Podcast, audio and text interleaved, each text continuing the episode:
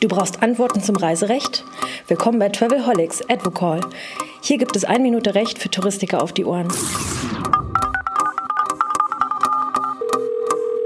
Es ist Freitag, der 19.06.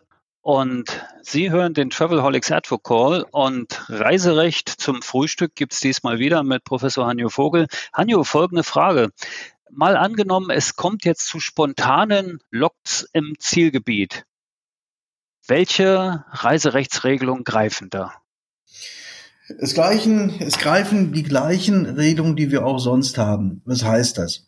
Wenn also vor Antritt der Reise zum Beispiel in einem Zielgebiet eine bestimmte Stadt oder ein Flughafen geschlossen wird, dann sind das die, wir können es alle schon nicht mehr hören, diese berühmten außergewöhnlichen, unvermeidbaren Umstände, die die Durchführung der Reise erschweren. Sprich, sowohl Veranstalter als auch Kunde haben ein kostenfreies Rücktrittsrecht wenn ich von einem solchen Lockdown vor Ort erwischt werde, also gar nicht schon zu Beginn der Reise die Situation da war, dann haben wir eine Situation, dass das Mängel begründen können. Also ich habe dann einen Anspruch als Kunde auf Minderung des Reisepreises, aber ich habe keinen Anspruch auf entsprechenden Schadensersatz. Teuer wird das Ganze natürlich wie auch schon in den letzten Monaten für die Veranstalter dann, wenn sie Kunden zurückholen müssen. Denn anders als unser äh, sehr geschätzter Bundesaußenminister ja immer wieder verkündet, hat er ja niemanden zurückgeholt, der eine Pauschalreise hatte. Das haben die Reiseveranstalter bezahlt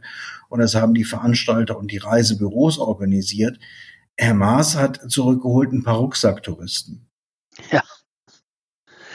Und das will er jetzt natürlich nicht wieder machen, das ist richtig. Es gibt aber jetzt nicht automatisch äh, die, die Regelung, dass dann äh, wieder überall kostenlos storniert werden kann und äh, die Provisionen zurückfließen oder doch?